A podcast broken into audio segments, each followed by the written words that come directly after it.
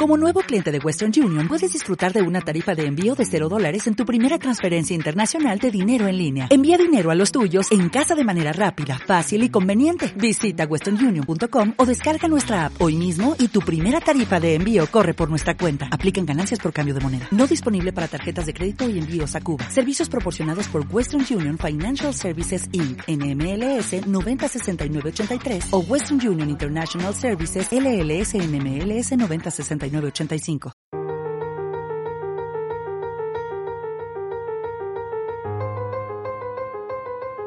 Este es un podcast muy especial porque no tenemos nada preparado sobre cine. Si estás escuchando esto es que has decidido aportar tu pequeño granito de arena a esta aventura y queríamos recompensarte para que tuvieses algo especial. Y yo creo que no hay nada más especial que comentaros cómo, cómo nos conocimos y cómo conté yo con este equipo. ¿Qué tal Pablo? ¿Qué tal Mar? ¿Qué tal Iker? Muy buenas. Hola Iker, ¿qué tal? Pues para empezar la historia, yo creo que Pablo nos podrías contar cómo nos conocimos tú y yo, que es eh, como el principio de la historia. Tú y yo dices. Sí, claro. Tampoco te- lo, lo pintas aquí como si, si, si fuera a ser una historia, una historia épica, no. Por favor, Bueno, Pablo, un poquito no, de pues- dramaturgia. Pues fue, pues, como se conocen en general dos personas, pues en nuestras familias. Tinder.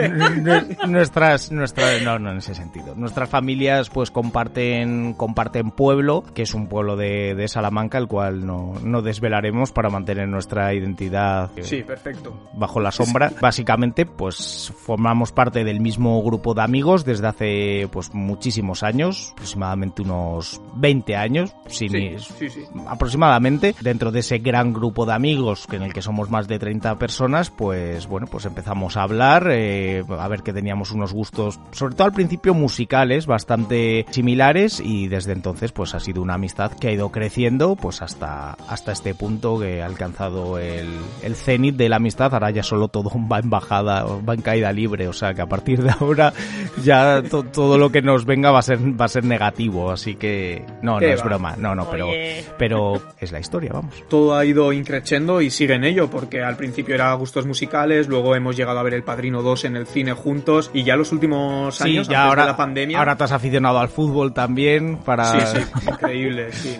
Sí, sí. No, iba a decir que ya lo de los viajes sí que ha ido creciendo y Mm. ya por culpa de la pandemia no hemos podido hacer el viaje que teníamos los tres juntos a Nueva York, Ay. pero, pero bueno, ahí está. Y esta es la primera parte de la historia. Luego pasó otra paralela que es cómo os conocisteis vosotros, que nos la puedes contar tú, Mar. No. Eh, sí, ese es el momento en el que yo entro en, en esa ecuación tan bonita que habéis, habéis descrito. Esto ocurre hace unos 10 años, si no me equivoco. Yo soy de Granada y me vine a Madrid, a la gran ciudad, a, a estudiar a la universidad. Bueno, el primer día todo nervios, bueno, muy perdida, pues como os podéis imaginar, la primera vez en Madrid y encima en la universidad. Y bueno, pues conocí a, Pablo y la verdad es que me ayudó mucho desde el primer día. Desde entonces hemos sido amigos inseparables, o me equivoco. Sí, sí, te equivocas. No, no, no. No, no, no, sí, además me ac- me acuerdo que a Mar no la conocí en clase, fue en el hall de, la, de la facultad, ni siquiera habíamos comenzado la clase todavía, porque los dos, ah, claro, al ser el primer día, pues llegamos, Claro. llegamos antes y estábamos como buscando a alguien que fuera de nuestro grupo, primero A de, de periodismo. Esa fue la casualidad, que los dos Sí, sí. íbamos al, al mismo grupo, al grupo A, y tú vas así y tal, pues ya desde ahí subimos a clase y ya no nos volvimos a separar en verdad. cuatro años de carrera, o sea que... De hecho, es que eh, ha sido la única vez que Pablo ha llegado a tiempo a un sitio, o sea que fue mucha casualidad que yo estuviera también allí y nos conociéramos, ¿no? Sí, pues así, así fue la historia, sí. Sí, yo creo que otro programa para fans que haremos será de los problemas que solemos tener para hacer el podcast, no solo por la puntualidad de Pablo, sino podemos meternos caña, que eso siempre mola mucho. Sí que ya no me acuerdo exactamente cuándo eh, conocí yo a Mar, que ahora os preguntaré por si alguno de vosotros se acuerda, pero lo que sí que es representativo de la amistad que tenemos Pablo y yo es que yo iba a Madrid únicamente y exclusivamente a su cumpleaños. Él celebraba Mm. su cumpleaños en Madrid y yo me cogía el autobús para ir al cumpleaños y yo creo que en alguno de estos sería cuando yo cono- conocí a Mar. Sí, yo la, yo la verdad, Mar igual se acuerda, yo no me acuerdo. Yo recuerdo que Pablo empezó a hablarme de, de Iker, su amigo Iker, que era de por allí, de por el norte, no vamos a desvelar más datos personales. y que, bueno, que le gustaba mucho el cine, que tal y que cual, que era pues muy divertido, con un humor a lo mejor parecido al, al nuestro. Y creo que eh, empezamos a hablar igual por 20, o sea, fíjate de lo que estamos hablando, Sí, sí. ya yo creo que, que nos agregamos a 20 y empezamos a tener alguna conversación por ahí, pero la presentación, digamos, eh, oficial ya cuando nos vimos en persona fue efectivamente en uno de los cumpleaños de Pablo. probablemente el punto en el que, digamos, esta amistad de tres, yo creo que se consolidó definitivamente fue cuando Mar y yo fuimos al lugar donde reside Iker, que no desvelaremos, eh, por el- solo decimos que está por el, por el norte de, de la península, y ahí la verdad que pasamos un gran fin de semana en una ciudad que no desvelaremos el, el nombre, y ahí yo creo que fue cuando se consolidó la, la amistad, porque además lo, bueno, lo pasamos, bueno, iba a decir muy bien también, en algún momento Muy mal, un- en algún momento un poco un poco mal pero pero ahí yo creo que es cuando se consolidó cuando ya pues desde entonces fuimos pues prácticamente inseparables. Y bueno estamos hablando de que eso fue el año igual 2012 una o 2011 2012 Sí, sí. una cosa así. Desde entonces sí que ya bajaba más a menudo a Madrid hacíamos planes los tres de, de ir a comer de al parque de atracciones bueno de, de- de hacer muchos planes juntos y algo que pues que dura hasta hoy que, que de hecho cuando cuando viene aquí a Madrid pues siempre queda con, con nosotros Yo creo que eso ya lo podemos dejar para, para algún otro momento porque yo sí que quería eh, hablar de anécdotas, que al final es lo que, que más nos gusta. Además, nos comparamos mucho con el grupo de amigos de Seinfeld, eh, porque nos parecemos mucho y ahí es hablar sobre nada, lo cual significa anécdotas. Y ya que esto es un podcast sobre cine, sí que quería preguntaros a ver si tenéis alguna anécdota relacionada con una sala de cine. Yo la mía la dejo para el final porque es muy humillante y creo que acabar ahí en alto puede estar muy bien. Yo tengo una de una eh, gran decepción que con el tiempo me río, pero en el momento fue, fue decepcionante. Eh, os cuento. Estrenan Joker de Joaquín Phoenix en, en cines y, y, bueno, yo fui a verla con mi hermana, me gustó muchísimo, una película espectacular. Y bueno, le digo a, a mi chico, a mi pareja, oye, la nueva del Joker es brutal, te va a encantar porque además él es muy fan de, del Joker, de Batman, te va a encantar, vamos a verla. Bueno, total, que vamos a verla, versión original, con subtítulos, eh, palomitas, refrescos, o sea, no faltaba detalle. Yo tenía más ilusión porque la viera él, porque yo ya la había visto. Empieza la película y yo estoy metidísima, disfrutándola, y en uno de esos momentos le miro para ver qué cara está poniendo y está dormido. O sea, Joder. Mm, fue tal, o sea, se me rompió el corazón porque yo tenía tanta ilusión. Luego, eh, al final de la película dice, ah, me ha gustado mucho. Digo, Y tú, y tú ya con una cara hasta los pies, ya enfadado, sin hablarle sí, dos sí, días. sí. Totalmente. Así que esa es una de mis, de mis anécdotas relacionadas con, con salas de cine. Pues mira, yo tengo una anécdota. Hay una prima, una prima mía pequeña, bueno, de la, de la ciudad donde se encuentra mi pueblo, y siempre veía con ella las, las películas de, de Harry Potter. Entonces, pues me acuerdo que se estrenaba las, las Reliquias de la Muerte parte 2, y claro, pues se estrenó aquí en Madrid, y yo, claro, hasta que no bajase a Salamanca, pues no podía ver verla con ella, siempre, siempre las veía. Entonces, claro, como a Mari y a mí nos gustaba mucho, pues dijimos, venga, vamos al cine, y yo cuando vaya a Salamanca, pues a mi prima pequeña, pues me hago el sorprendido y no le digo que, que la he visto y, y ya está. Y nada, pues eso, fuimos a ver la película, nos gustó mucho y cuando bajé a, a la ciudad donde, donde se desarrollan los acontecimientos y donde vive mi prima pequeña, pues nada, fui con ella a verla al cine, claro, los dos ahí y yo pues haciéndome el sorprendido, ¡hala, tal, no sé qué! Claro, y no...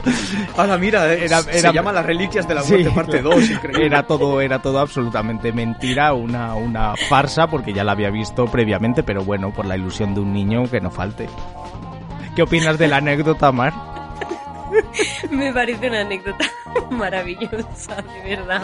Además, me parece una muy buena idea de tener contentas a dos personas a las que Totalmente. aprecias. O sea Claro. que... Pues la mía sí que es un poquito más lamentable, porque yo era gran fan del cine de terror, pero en esa época no tanto, pero me hacía ilusión, ya que cumplía 7 años, ir a ver una de miedo, aunque la calificación de edad fuese para 7, era de miedo. Era, creo que la máscara del faraón se llamaba, ocurría en París, que hemos estado los tres juntos en París también, y pasaba en el Louvre y pasaban ahí cosas turbias. Yo estaba tan a gusto viendo la película que no quise salirme para ir al baño, por lo tanto lo que hice fue sacarme mi colita de 7 años y mear en la botella. Y obviamente al salir de la, de la sala, con mucho disimulo la tiré a la basura de la salida del cine. Así que nada, yo creo que, que a los fans no, no decidan no renovar el siguiente mes después Hombre, de Y eso. no, y, no, y no se escuchó nada como golpeaba el líquido en la botella, porque eso se tiene que escuchar si está en la sala en silencio viendo un peliculón como La Máscara del Faraón 3 3,5 en Fila Finity, pues